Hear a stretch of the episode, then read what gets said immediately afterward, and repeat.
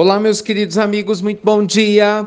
Muito bom dia, gente, muito bom dia!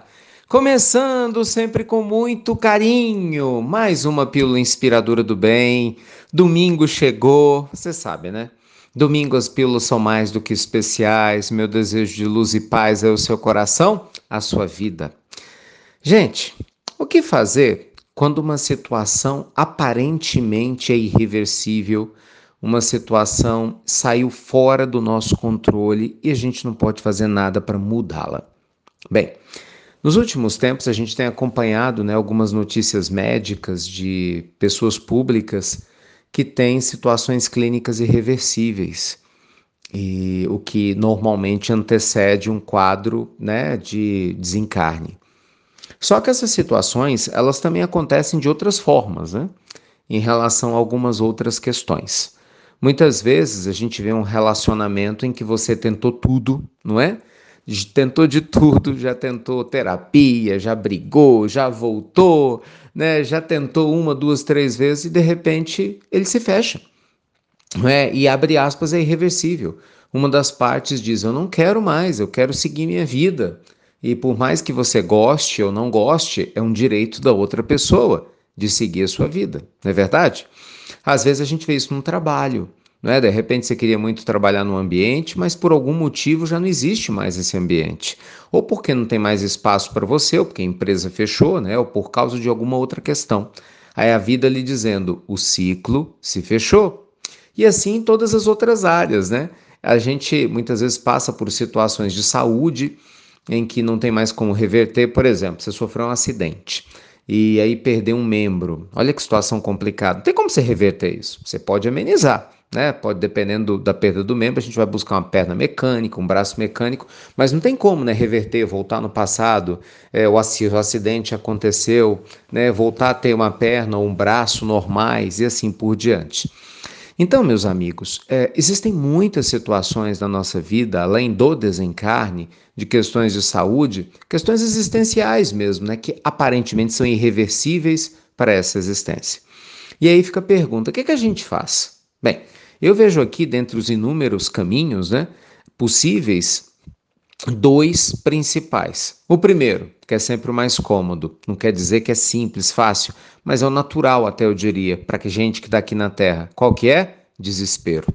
Normalmente, quando a situação é irreversível, ela vai contra né, nossa expectativa, a gente fica com raiva, não é? a gente fica bravo, muitas vezes se desespera, não aceita e acaba entrando no que a doutora Elizabeth Kubler-Ross, né, a espetacular fundadora da tanatologia, chamou de luto.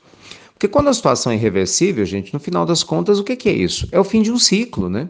E, gente, vamos combinar? Não tem jeito, nós estamos no planeta Terra. Aqui a gente vai viver vários fins de ciclo. Eu sei que a gente não gosta disso, mas às vezes um casamento acabou, acabou. O namoro terminou, terminou. Às vezes um ciclo físico terminou, sim. Né? Às vezes um ciclo profissional terminou, terminou.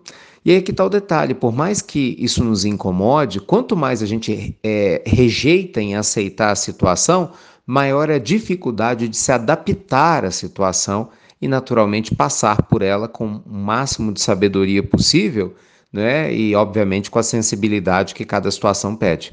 Então esse é o segundo caminho, né? É o caminho da sabedoria. É o caminho que a gente reconhece a nossa dor, a nossa tristeza, né? o nosso luto, mas a gente não se diminui a ele. Por quê? Porque a gente sabe que os ciclos vêm e eles vão e que muitas vezes ciclos se fecham aqui na Terra, outros se abrem. Né? Para quem desencarna, fecha um ciclo aqui, mas abre-se outro no mundo espiritual, no retorno à pátria maior. Né? Às vezes se fecha um ciclo profissional, mas se abre outro que você vai descobrir depois que colocar foco né, no seu no reinício da sua carreira. Às vezes fecha-se um ciclo afetivo, mas pode-se nascer outro. Você pode encontrar uma outra pessoa maravilhosa, ter uma nova família, casar de novo. Você pode ter mais filhos. E, gente, as possibilidades são infinitas. Então, quanto mais tempo a gente perde na dor, na revolta e na tristeza, mais a gente retarda o nosso processo de evolução, meus amigos. Eu sei que não é fácil, jamais o intuito né, da nossa fala é diminuir a dor de alguém ou desconsiderar o sofrimento de alguém que está passando por uma situação dessas considerada irreversível, mas sim te lembrar que faz parte do processo. E eu sei que dói, mas faz parte do processo. E quanto antes a gente se conectar com Deus através da oração, mais aliviados nós vamos passar por essas fases, não é verdade?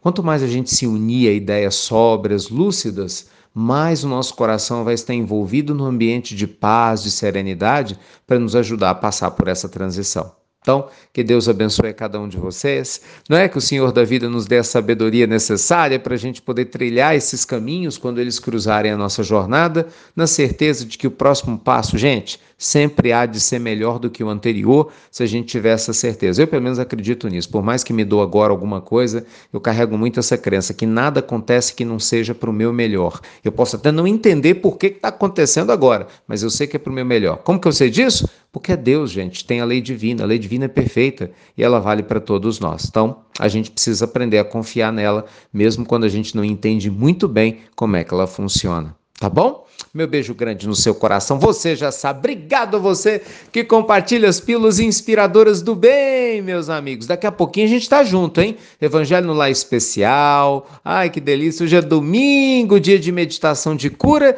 e de autocura. Sempre um presente maravilhoso para as nossas almas. Espero você e sua família, tá bom? Fiquem com Deus então. Muita luz e paz. E você já sabe. Até breve. Até muito, meus amigos. Muito breve.